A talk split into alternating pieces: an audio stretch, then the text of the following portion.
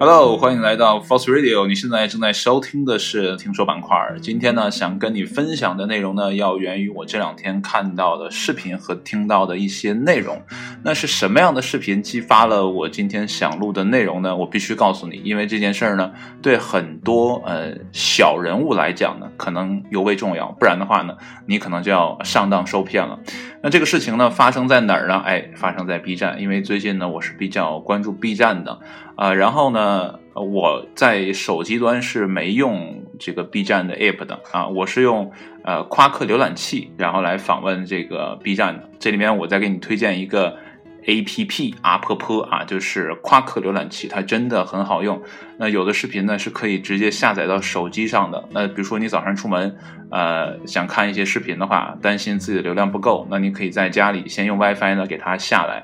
好了，这是一个小案例啊。案例完了之后，我们切回正题啊。说的内容呢是这样的，我是无心中刷到的啊，因为你在。呃，这个手机端的啊网页上嘛，你没有办法跳转，你只能看那几页啊。想跳转的话很简单，呃，复制粘贴它那个文字标题，再去搜索，这样就可以了。要不然它会直接跳到 App 里嘛。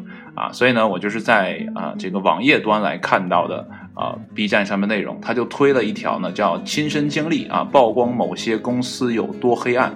因为它的封面呢是比较黑色调的，呃，在所有刷的呃这些视频里面，这个是比较醒目的。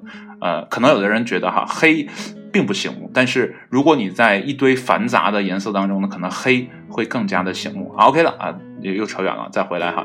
这个内容的标题呢，呃，视频的标题呢叫做“亲身经历某些呃曝光某些公司有多黑暗”。刚才我念过了，他要说的内容呢是呃要这个告诉大家有些 MCN 公司啊有多么的黑暗。那什么是 MCN 公司呢？简单来说呢，就是一些呃这个中介商啊，中介商，呃，他是干嘛呢？就是相当于原来的艺人。这个艺人公司嘛，他会培训自己的艺人。那 MCN 呢，就相当于我有很多的艺人可以去培养啊。就比如说这些 UP 主，他看好了，然后呢，呃，去跟你合作啊，等等的这样的啊，它是属于一个中间的这样的一个位置。啊，上面呢有平台，下面呢有 UP 主，他在中间这样的一个位置。但是呢，有些 MCN 机构呢确实不够专业啊。呃，这个视频的发起者呢叫林晨同学啊，他在他的整个视频当中呢讲述了自己的切身经历，来告诫大家自己所经历的这一切。呃，甚至他自己在视频当中也说哈，呃，自己慢慢都想放弃在做视频这件事情了。那到底是怎么回事呢？哎，我们简单来。梳理一下哈，刚才呢我说的 MCN 呢，如果没收的没说的特别的明确的话呢，如果你感兴趣，可以自行的呃去了解一下啊，去应一下。好了，我们说一下它视频的大概内容。因为我看视频呢，一般都是二倍速啊，或者说一点五倍速啊，基本不会一倍速看，因为很浪费时间。然后呢，它的内容呢，可能有些地方呢，呃，这个内容我想听明白一点哈，所以就一点五，没有的大部分都是两倍速。所以有些地方确实还是呃囫囵吞枣啊。那如果你感兴趣，自己找来这篇视频呢，啊，重新的看一遍。那它大概的意思是讲呢，呃。林晨同学啊，在很久很久很久之前啊，就好像我们看上古的动画片一样啊，开头就是很久很久以前，在遥远的银河系有个什么什么的啊，就是这种感觉。然后呢，他签了一个 MCN 公司，签完之后呢，这个 MCN 公司呢，对啊这个小小的 UP 主呢，并没有任何的支撑啊，他们条款上签的很多的内容都没有付诸行动啊。然后呢，等到林晨同学啊，在武汉。啊，这个疫情期间拍了几条视频之后，一下子火了，然后 MCN 呢就开始接商业的这样的代理啊，比如说一些广告啊等等一些内容。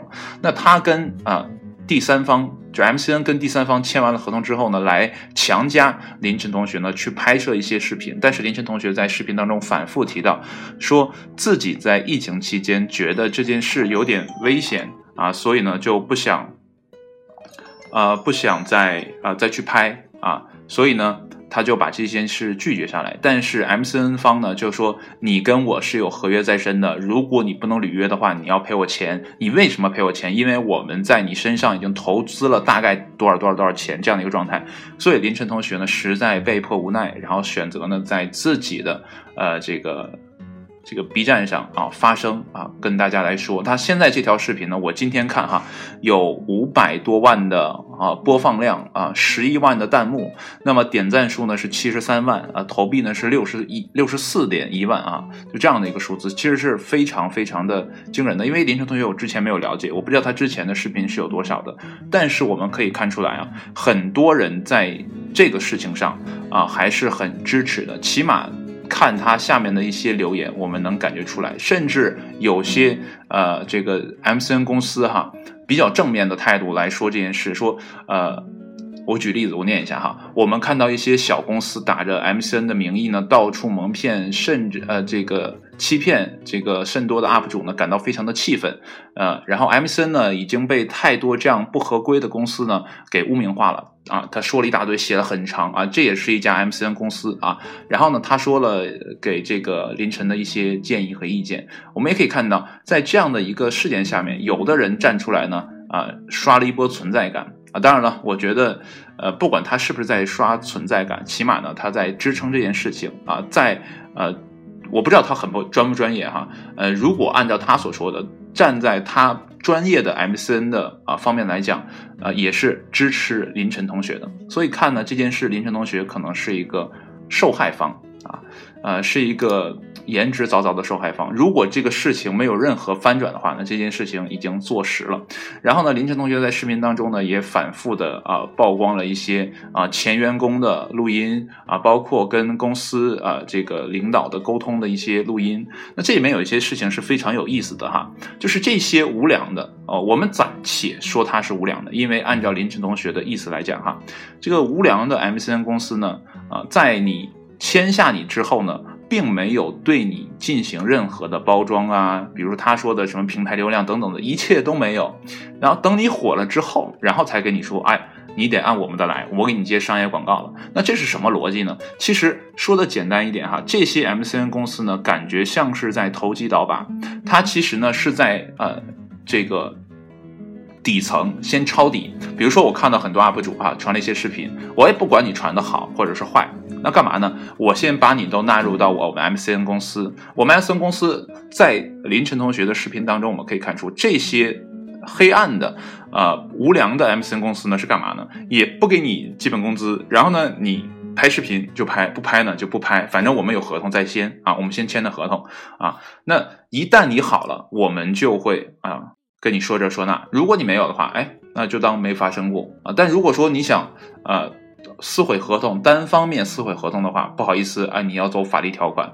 那相当于他们就是买了很多不知名的啊小的 UP 主，然后呢，不断的去呃这个招纳啊，比如说我这个 MCN 公司可能上面只有一两个领导啊啊，或者说几个工作人员，可能这一个小团队可能就五个人吧，就是一个啊无良的 MCN 公司。然后我们下面可能会扶植一五十到一百个这样的小 UP 主，然后我们看啊，我们就等时间就可以了。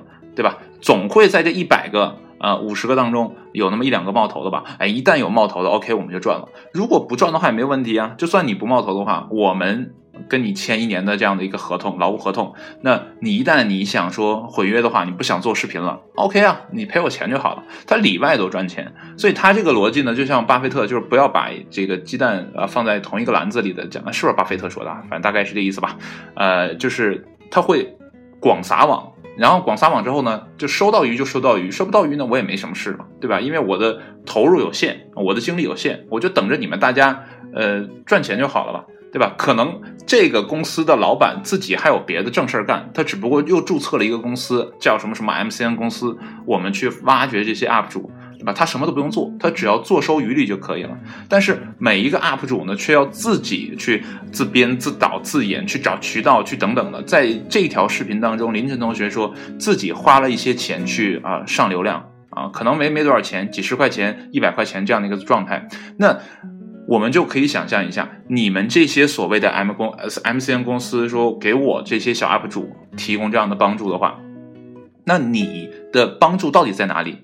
我干嘛还要花钱去买一些流量呢？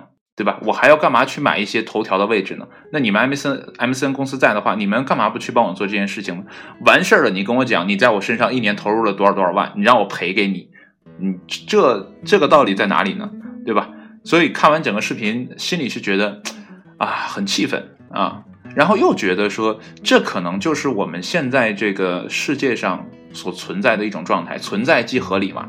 它为什么会存在呢？然后我又看了其他其他的视频哈，呃，它相关的推荐的视频，然后那条视频就说呢，在国外这个 MCN 公司呢是源于油管上的呃这样的一个呃这个这个发布的情况，然后衍生出来的这么一个东西啊，因为呢有些人确实只适合做 UP 主。比如他擅长去呃剪辑一些视频，去写一些文案，但是他不会宣发啊，他不会去做这个第三方的沟通，对吧？他没有办法把自己的视频商业化，对吧？那肯定是需要一些公司来给他赋能的，或者有一些团队，或者有一些人来给他赋能的，甚至说没有人，就是我的好朋友啊，不是其他人，就是我的好朋友来帮我做这件事情，他也需要把这个事情分工出去，对吧？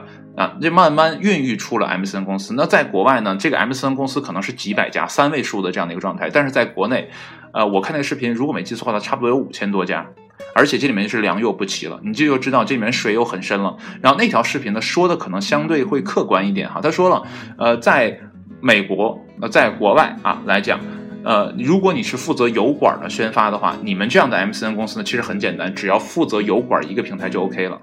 但是你要在国内的话呢，你有很多的号你要去供养，比如说你弄了一个 B 站的号，那你是不是可以把 B 站的视频再剪成一分钟左右的投个短的这个短视频平台的内容呢？对吧？你是不是可以把你的文案变成呃文字的内容，再发到一些？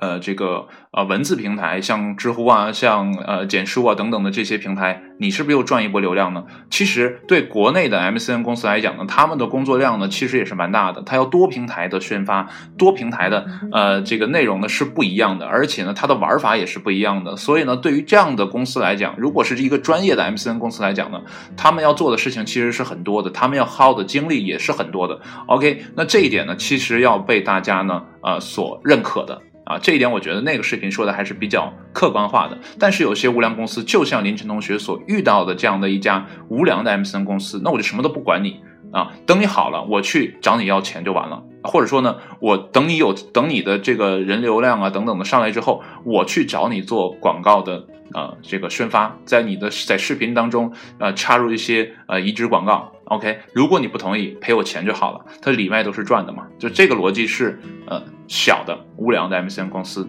啊，那这样的话我就有点不明白了。如果说我们每一个人都能胜任这些工作的话，如果我们不求在这样的一个视频平台呃赚很多钱的话，那 MCN 公司还会不会存在呢？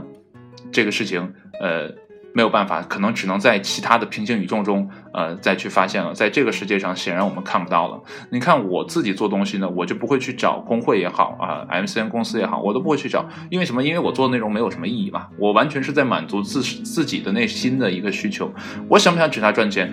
呃，如果说呃有一天奖券中奖了，我当然觉得说，哎，这事儿挺好的啊，就是真的让我赚钱了，我觉得这事儿挺好的。如果不赚钱呢，我没有什么损失。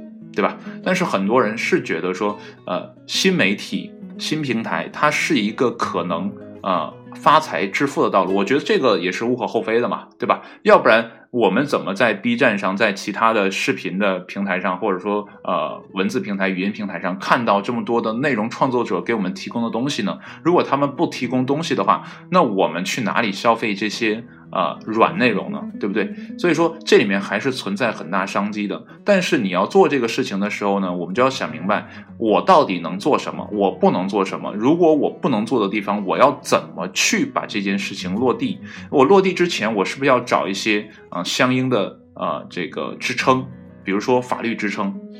那这里面就比较有趣的就是，在呃整个的呃这个事件来看的话呢。我们感觉这个无良的 MCN 公司呢，手上有法律的武器。我们感觉自己每一个人呢都是很卑微的。但是呢，对于林晨同学这样的案件来讲呢，那，如果他是一个案件的话，哈，那很多的法律人就开始说了，呃，我们愿意支持林晨同学，啊，愿意去帮林晨同学打这种公益性的官司，因为这些搞法律的人，他们知道这些条款哪些是不合规的啊，哪些是呃这个。呃，违违法的啊，所以他们是可以站出来的。但是对于林晨同学啊，还有更多的像林晨同学的这样的人，他们可能在签合同的时候，并没有去真正的了解这些内容，或者即便了解了，他也没有办法从专业的法律角度去做这件事情。所以现在对于很多人来讲，你在做每一件事情的时候，你的风险其实是蛮大的，因为我们被社会分工所裹挟，就是我们没有办法做到全知全能。如果能全知全能的话，这个世界上就不会存在各种不同的工种了，对吧？我们去看法法律的内容，那这个在法律内容你要进行一些司法考试啊等等的，你要考很多的级别嘛啊，这个我不是特别了解啊，但是我觉得应该是这样，因为在我们设计专业啊建筑专业来讲，你就要考很多好多的资格证嘛，对吧？你像如果我现在还在设计院工作的话，那我现在。呃，再不济我也应该考，我也应该去考了啊！不是说我能不能拿了，是我应该去考一个注册设备工程师。那这个证有了之后呢，我的年薪啊，我的这些其他的东西都会不一样了。对吧？我的位置也不一样了，我能盖的章，我的权限也都不一样了，对吧？那所以在每一个细分的领域当中，都有自己领域的这样的一个壁垒。我们所拿的每一份证书，都是在给这个壁垒呢增加啊权重，让自己在这个领域里呢更有建树，别人可能更会听你的。这就是分工给我们这个世界带来的好处，也是带来不好的地方，就是每一个人都被分裂开，我们只能做自己最认为专业的事情。其他的事情我们都不要管，去交给别人。那这个我们就要建立在互信之上。但是很多无良的公司就恰恰就钻了这个空子，因为我知道你不懂法，那我们找一个法务，我们找一个律师所来帮助我们 MCN 公司。我在这个地方是投了钱的啊，我必须让这些呃。法务人员呢或者说律师帮我们拟一份对我们无良的 MCN 公司是有利的合同，然后我们去找这些小的 UP 主、这些小白 UP 主跟你去签约、去签合同。等你们有朝一日，呃，好了之后，我们去收割你们，你们就相当于韭菜一样。那我花的钱呢，全都花在了法律文书上面啊，避免未来的风险。但是我看呢，这家 MCN 公司呢，可能做的不是特别的好啊，因为呃。点开今天的视频呢，之前我有呃看到呃别的这个律师呢给林晨同学提了一些建议，里面就说到了他这个合同里面有些不合理的地方，对吧？那所以说这个无良的 MCN 公司可能在前期连呃这个找法务的钱他可能都没花到位啊，所以这给自己也带了一些。不必要的麻烦，而且呢，呃，我刚才说的那个比较客观的视频当中说呢，因为现在呢，我们整个国内的 MCN 公司呢，还是在一个增长的状态，就这片市场还是在。不断的开发，还没有任何一个公司可以说我们一家独大，或者说我们可以作为龙头老大的这样的一个状态。所以这个行业呢，暂时还没有任何的标准啊，没有任何的行业规范吧。所以呢，这里面就是乱象丛生，好的坏的都有。这可能还要经过几次洗牌，最后剩下的那几家才可能会呃给。这些呃想做视频的 UP 主提供真正的服务和支撑，这里面还有很多的呃事情有待去解决。这里面呃举了一个例子哈，就是小的 MCN 公司可能几个人就搞定了啊，可能一两个人这个 MCN 公司就出现了。就像呃这个视频当中凌晨同学这个视频当中出现的这个 MCN 公司，可能没有什么人。它里面也举例子说，这个老板呢就是呃招了一个运营人员过来啊，一月开点钱，那你不合格我就辞退你。他但是人他不缺人嘛，因为中国的人还比较厚嘛，而且运营来讲呢，呃，对他们来讲其实也没什么嘛，对吧？呃，因为他根本就不需要什么，但是他可能考虑到公司要有一个门面嘛，对吧？要有个接电话的嘛，对吧？那我还是需要一个运营人员，但是他这个价格会非常非常的低了啊，所以这是无良的状态。无良状态其实我们也可以看出来哈，呃。就是你看他的公司规模，当然了，有的人如果真的是为了骗你的话，他也可能会在这个上面花很多的钱啊。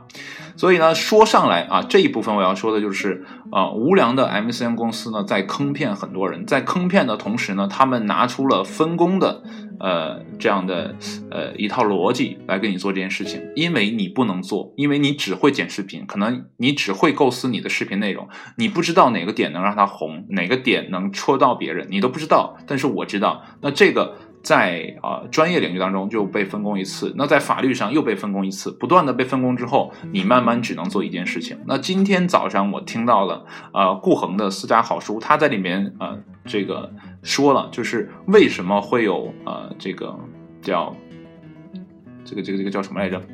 呃贫富差距啊。他说呢是由于分工引起的。他举了个例子哈，就熊大和熊二两个人呢去逮兔子，一开始呢两个人呢都拼命的跑啊去逮兔子啊，每天呢一个人呃一只熊都能逮到一只兔子啊，然后就很和平的啊去吃这个兔子。突然有一天呢啊熊大发现了这个网子的作用。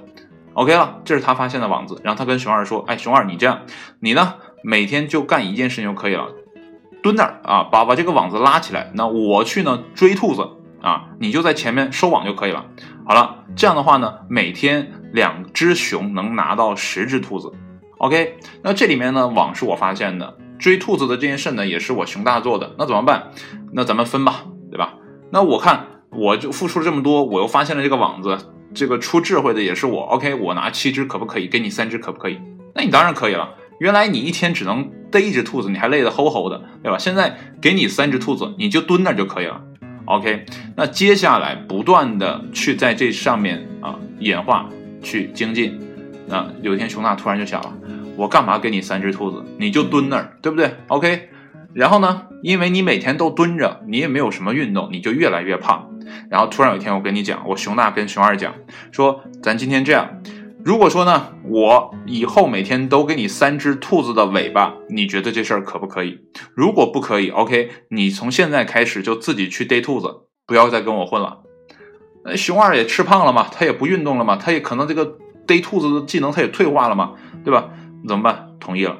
从原来每天一只兔子，当然了，他要很累的哈，到现在呢，每天蹲那儿，然后得到了三只兔子尾巴。那这里面的贫富差距就出现了，或者说这里面的压迫就出现了。熊大就可以不断的去压迫熊二做一些熊二不想做的事情，因为你没有这个技能去获得那整只兔子了。对吧？那我们在这件事情，在 MCN 公司看到的这件事情，好像跟熊大、熊二身上的故事是一毛一样的。就是本来你作为一个宣发人员，你作为一个 UP 主，你是自身应该具备啊，你的宣发功能、你的视频编辑内容啊、你的文案等等的，你都要具备一点点，不一定哪个都特别强，但是你每个都要懂一点。然后呢，你突然发现这件事情如果自己干，如果保持更新频率的话，你可能会跟不上这个节奏。那怎么办？你就希望把这件事情外包出去啊。比如说，我很擅长文案啊，剪视频我都擅长。我甚至说我可以呃二十四小时不不眠不休的啊，连好几天把这个事情做出来。然后我还可以保证这个更新的频率都 OK。那我只有一件事情不会做，就是我没有办法跟第三方谈广告合作。那这个时候我可能就要找到 MCN 公司说，你就负责帮我去找，呃，这个，呃，这个这个广告啊，给我投到我的视频里，然后我想办法给它捏进来，对吧？你现在完成了一次外包，哎，你觉得很舒服，你赚到钱了吧？然后你赚到钱，你就发现，哎，我有没有把这个把那个也包出去？我可以赚更多的钱啊！甚至慢慢的你会发现，哎，我可不可以做一家 MCN 公司，对吧？这是好的方向去说，如果不好的话。你就像我们视频当中的林晨同学出现的这样的问题，就是你被不断的压榨，到最后只能诉诸我们这样的一个平台，让大家给你来评评理啊。有的时候，呃，在法律层面，很多人呢是藏了歹心的，他拿起法律的武器，帮自己这个黑暗呢越描越黑，因为他规避了所有的风险，为的就是坑你啊。这是一些无良商家的。啊，所作所为，那对于我们这些小白来讲，我们这些民众来讲，我们不可能有那样的智慧去了解这个事情，因为社会被不断的分工、被细化，我们没有办法去了解那么全面的东西。即便我们每天认真学习，如果我们不了解这方面的事情的话，我们也没有办法去做出合理和正确的判断，对吧？所以，事情在这个层面已经无解了，那怎么办？接下来就看。林晨同学能抓到的这些罪证，是不是可以驳倒呃这个所谓的 MCN 公司？如果可以的话，我相信很多人会为之雀跃啊。好了，说完啊这个呃这个林晨同学和 MCN 的事情呢，呃我在想说，我们有没有别的方式啊来呃做一件呃类似的事情，就是说换个思维方式。啊，这个我就讲一讲我这两天呃修电脑的事情哈。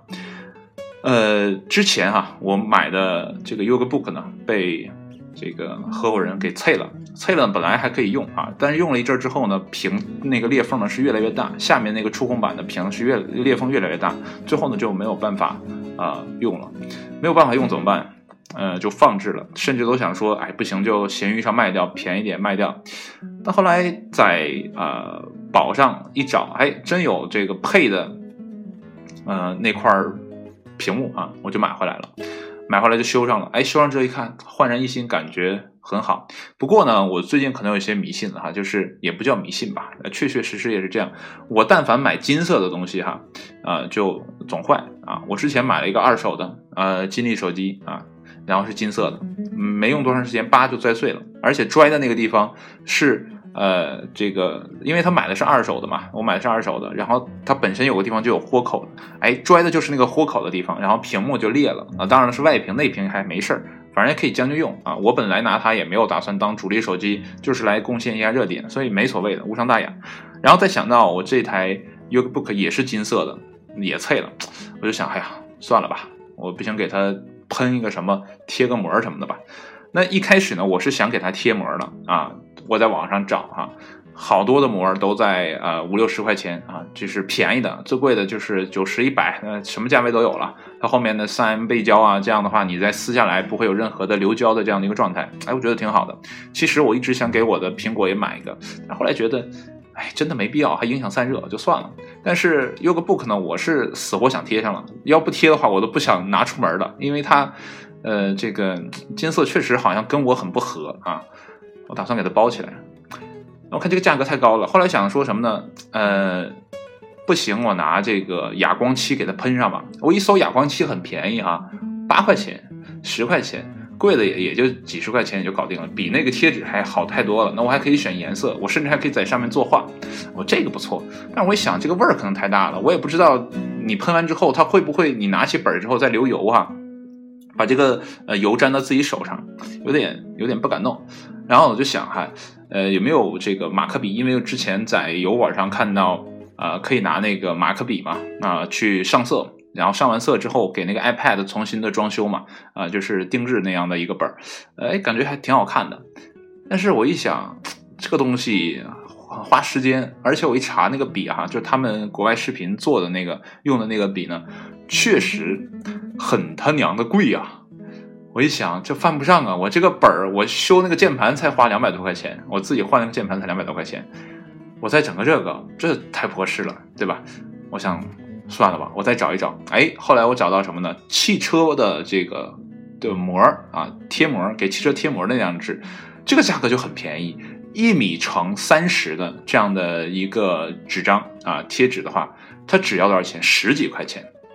这里面我就不考虑它留不留胶了，因为我也不想说再撕下来了啊，无所谓了。如果真的撕下来，我就咔哧就完了。反正那个金色我是不要了啊。我说这个太便宜了，我总算找到一个相对合理的解决方案。一，它这个便宜，这是很重要的一个问题哈，因为没必要再投入那么多。二呢，它不会存在像哑光漆，就是你喷漆那个存在我的这个疑虑啊。也不复杂，你贴上就完了，而且比之前的那个我看到的贴纸呢，呃，除了图案上没那么好看之外，其他没差啥。哎呦，突然发现，如果我们换一个思路的话呢，哎，兴许呢能找到一个很不错的解决方案。那这里面还有就是，呃，我在找马克笔的时候，一开始呢我是看到他国外视频上那个笔很贵啊，然后我就找，呃，搜索能不能在塑料上啊画。那这些内容不掉的，哎，被我搜到了。我一查，哎，这个 Pop 的马克笔呢，就是很便宜了，可能十几块钱一根，纯黑色的。那如果回来我自己涂的话，是不是也 OK 呢？啊，但还是存在刚才的问题吧，就是啊，会不会掉啊？所以最后我觉得还是啊啊，买个贴纸贴上就好了。如果高兴的话呢，再买根笔试一试，对不对？我一半贴一半画，看看什么结果。如果好的话，我就都画。对不对？我起码我这个预算很充裕了，我在一百块钱之内我能做的决定其实是很多了，对吧？所以有的时候我们是不是应该换一个思路去解决一下我们眼下的问题呢？对吧？比如说我们想做这样的一个，再回到凌晨同学这样的一个事情上，我们想做宣发的话，我们真的要去找一个 MCN 公司吗？我们身边的朋友、呃同学有没有玩的特别好的人？比如说，哎，你你做这个广告赞助的哈，你看你有没有这些这个聊得来的朋友啊，给我推荐推荐，或者说你能不能帮我呃做一个外辅，去帮我拉这些啊广告合作商。对吧？当然了，你们之间去签合同，就大家谁都不懂，那这个合同签起来就是相当平等的啊。对于你跟 MCN 这样的机构来讲，你会平等一些去签这个东西。如果你觉得不合理，OK，我先不做好不好？我再去换一个别人来做。当然了，有些事情都是可遇不可求的，不是说你想就一定怎么样啊，或者说你今天想，可能明年才会怎么样，但那个明年的时候，你可能都不想做再做视频了，对吧？所以。怎么办？你要去权衡利弊，呃，去在这个事情里面去周旋。就像我刚才选给这个本儿贴东西的这个逻辑是一样的。我本来是想贴，后来呢，我想喷，最后不行，我想画。重点是我不想要我笔记本上面的那个金色。那我怎么能解决掉金色？如果说我再换一个思维方式，我能不能拿刀把那个金色全咔嚓掉，露出它塑料的底漆呢？我觉得也是可以的。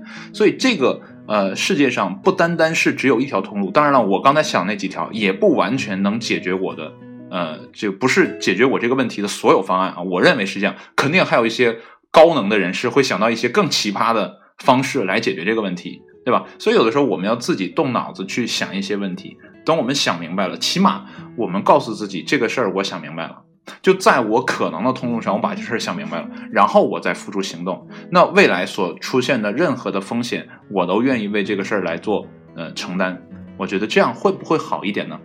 啊，所以最近在疫情这段期间呢，呃，跟自己独处的时间呢越来越多。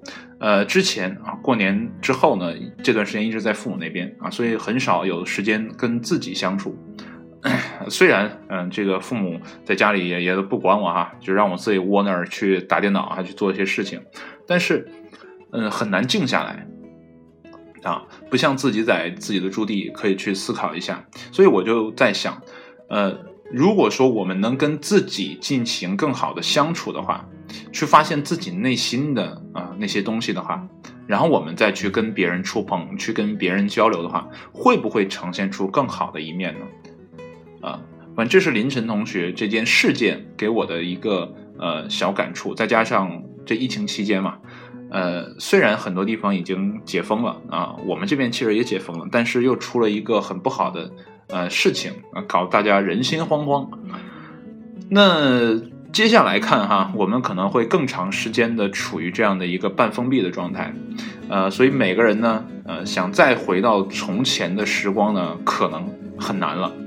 啊，我们可能真的去吃火锅的话，我们也会，呃，这个三思而后行，不像原来了。哎，看到哪个火锅好吃，看到哪家店好吃，我们直奔主题，直接就去吃了。现在我们可能要考虑考虑，你们家店有没有消毒啊？你家的规模大不大呀？你家的菜品呢？等等等等的，哎，有没有符合安全的规定呢？对吧？任何事情的发生都没有办法让我们再退回去了，我们只能按照现在这个既定的状态继续往前走。